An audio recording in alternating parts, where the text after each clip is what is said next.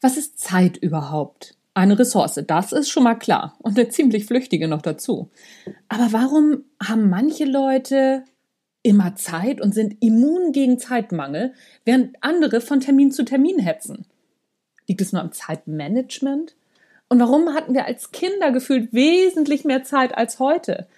Warum gingen die Jahre unserer Kindheit so langsam an uns vorbei, während unser Erwachsenendasein förmlich an uns vorbeirast? Und warum dauert eine Stunde im Stau wesentlich länger als eine Stunde anregender Gespräche mit guten Freunden? Das ist doch komisch, oder?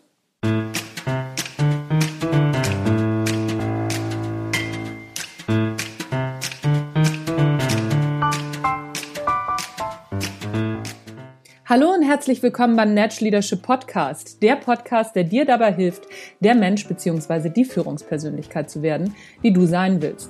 Du bekommst innovative Ideen, praktische Tipps, jede Menge Impulse und neueste Informationen aus der Hirnforschung für deinen beruflichen Erfolg und deinen persönlichen Entwicklungsprozess. Mein Name ist Anja Niekerken und ich freue mich, dass du dabei bist.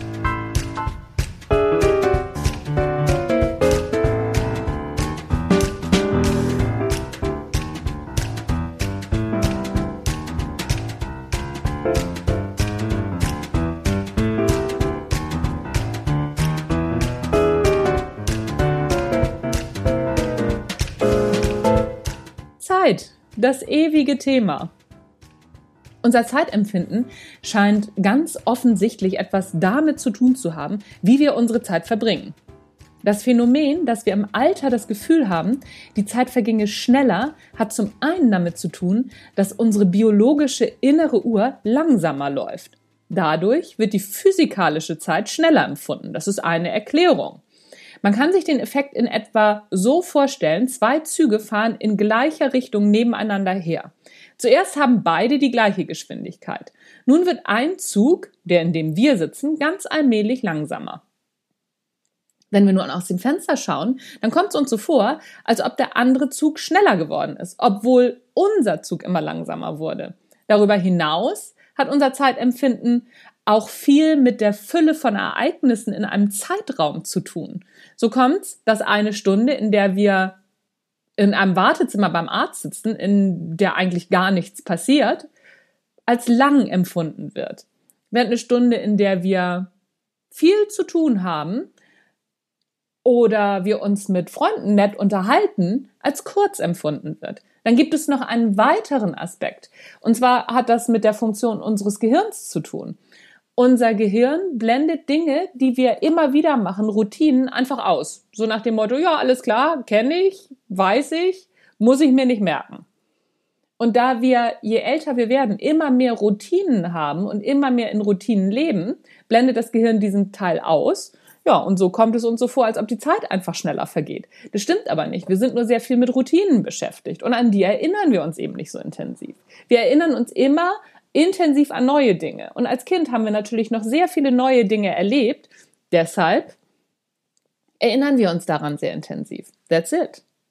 Aber was mache ich denn nun, wenn ich Zeitmangel habe? Also wenn ich gestresst bin, wenn der Schreibtisch mal wieder überquillt und ich auch schon mehr oder weniger den Überblick über meine To-Do-Liste verloren habe. Dann verzerrt sich das Zeitempfinden nämlich nochmal. Das heißt, das potenziert sich. Wenn ich richtig gestresst bin, habe ich nochmal zusätzlich das Gefühl, weniger Zeit zu haben. Das bedeutet nicht, dass es sich immer um Wahrnehmungsverzerrung handelt, wenn die Aufgabenfülle nicht zu bewältigen zu sein scheint. Es bedeutet lediglich, dass wir unserem ersten Verzweiflungsimpuls erstmal nicht trauen sollten. In diesem Moment ist auf jeden Fall es ratsam, mal einen Schritt zurückzutreten und sich mindestens eine halbe Stunde Zeit zu nehmen, um alle Aufgaben mal aufzuschreiben und durchzusortieren. Wie man mit solch einer Liste weiterverfährt, ist in vielen Zeit- und Selbstmanagement-Artikeln ausreichend beschrieben. Einfach mal googeln, so dass ich hier jetzt erstmal darauf verzichte. Hilfreich ist in dem Zusammenhang mit Zeitmanagement auf jeden Fall das Pareto-Prinzip. Das Pareto-Prinzip besagt, 80 Prozent der Ereignisse werden, nicht der Ereignisse, Entschuldigung, 80 Prozent der Ergebnisse werden mit 20 Prozent des Gesamtaufwandes erreicht. Im Umkehrschluss bedeutet das, dass für die verbleibenden 20 Prozent der Ergebnisse 80 Prozent des Arbeitsaufwandes notwendig sind. Meiner Ansicht nach machen To-Do-Listen genau aus diesem Grund Sinn, weil wir unsere Aufgaben nach den Ergebnissen, die sie erzielen, einteilen können. Ein ehemaliger Kollege von mir, der hat mal gesagt, er würde jeden Tag seine To-Do-Liste nach der eine Million Dollar Aufgabe durchsuchen und diese würde er dann zuerst erledigen. Und wenn er damit fertig ist, würde er sich die nächste eine Million Dollar Aufgabe suchen und so weiter. Es ist ein sehr tolles Bild, um Prioritäten zu setzen. Ein ähnliches Bild beschreibt übrigens die folgende Geschichte, die es in ganz vielen Varianten in Vorträgen, im Internet und ach, was weiß ich, wo überall gibt. Die Geschichte heißt das Experiment der großen Steine. Ein Professor, der eine Stunde Zeit hatte, um seinem Publikum etwas über den Umgang mit knapper Zeit zu lernen, führte folgendes Experiment vor. Er zog einen großen Glaskrug unter seinem Rednerpult hervor und betrachtete seine Zuhörer, die aufmerksam seinen Handlungen folgten. Der Professor stellte den Glaskrug auf sein Pult und füllte ihn vorsichtig mit etwa einem Dutzend Tennisball großer Steine, bis der Krug randvoll war und kein weiterer Stein mehr darin Platz hatte. Dann fragte er sein Publikum, ist der Krug jetzt voll? Natürlich antworteten alle mit Ja. Er wartete und fragte nach, tatsächlich? Daraufhin bückte er sich holte ein Gefäß mit kleinen Kieselsteinchen hervor und kippte alle sorgfältig in den Glaskrug, bewegte den Krug dann nochmal leicht hin und her und noch ein paar kleinere Kieselsteine verteilten sich besser und die Lücken konnten nochmal gefüllt werden.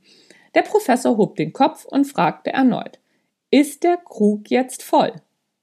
Die Teilnehmer waren jetzt ein bisschen verunsichert. Einer antwortete wahrscheinlich nicht. Gut, sagte der Professor. Er neigte sich nach unten und holte diesmal einen Eimer mit feinem Sand.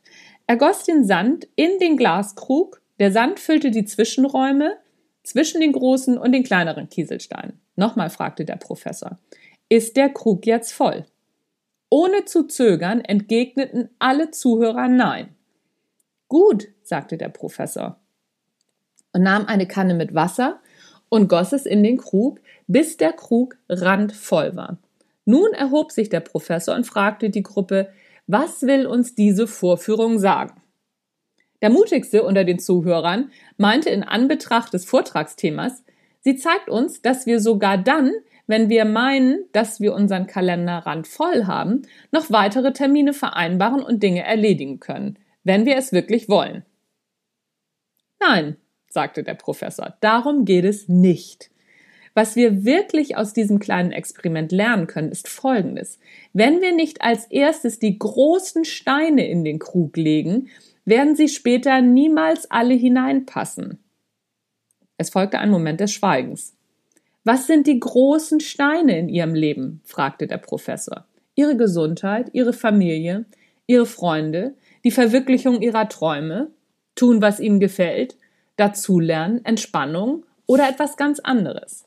Wenn wir alltäglichen Nebensächlichkeiten Vorrang geben, den Sandkörnchen, den Kieselsteinen und dem Wasser, dann füllen wir unser Leben damit auf und am Ende fehlt uns die Zeit, uns den wirklichen Dingen zu widmen. Was, wenn uns zum Beispiel bewusst wird, dass das ziellose sich treiben lassen in der digitalen Informationsflut uns die klare Sicht auf Dinge versperrt, die unsere ungeteilte Aufmerksamkeit verdienen. Dann treten wir der Versuchung, jede freie Minute unseres Lebens mit Informationen zu füllen, mit einem größeren Maß an Gelassenheit gegenüber. Eine sehr schöne Geschichte, zumal das natürlich jetzt auch, ja, ich sag mal, den, den Geist der Zeit trifft. Ne? Also mach das, was du liebst, bla bla. Nichtsdestotrotz müssen wir uns natürlich unsere Hobbys und das, was wir alles wollen, auch in irgendeiner Form leisten können. Das ist überhaupt keine Frage. Die Geschichte funktioniert übrigens genauso im Business-Kontext. Die großen Steine zuerst, die eine Million Dollar Aufgabe zuerst. Wenn wir uns mit E-Mails und Unwichtigkeiten die Zeit verbauen, wenn wir in Meetings hocken, die gar nicht so wichtig sind, dann verpassen wir die eine Million Dollar Aufgabe. Also immer die großen Steine zuerst. Ein großer Teil unseres Zeitreichtums wird von Aktivitäten und Dingen gestohlen, die sie wahrscheinlich gar nicht wert sind. Dass ein voller Terminkalender nicht das gleiche wie ein ausgefülltes Leben ist, das hat schon Kurt Tucholsky gesagt. Tun Sie weniger, aber dafür das Richtige.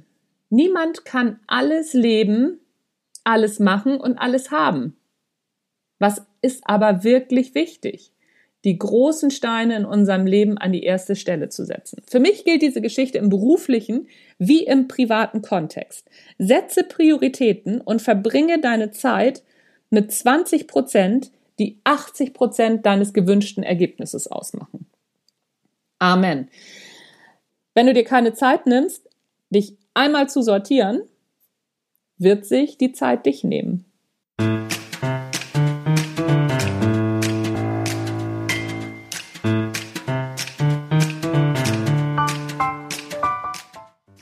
Das war's vom Natural Leadership Podcast. Übrigens, das war ein Teil des Buches Das Natural Leadership Prinzip Führen mit Herz, Hirn und Haltung. Das kannst du dir kostenlos auf meiner Internetseite runterladen. Ich verlinke dir das in den Shownotes. Mein Name ist Anja Niekerken. Tschüss, ich bin raus für heute.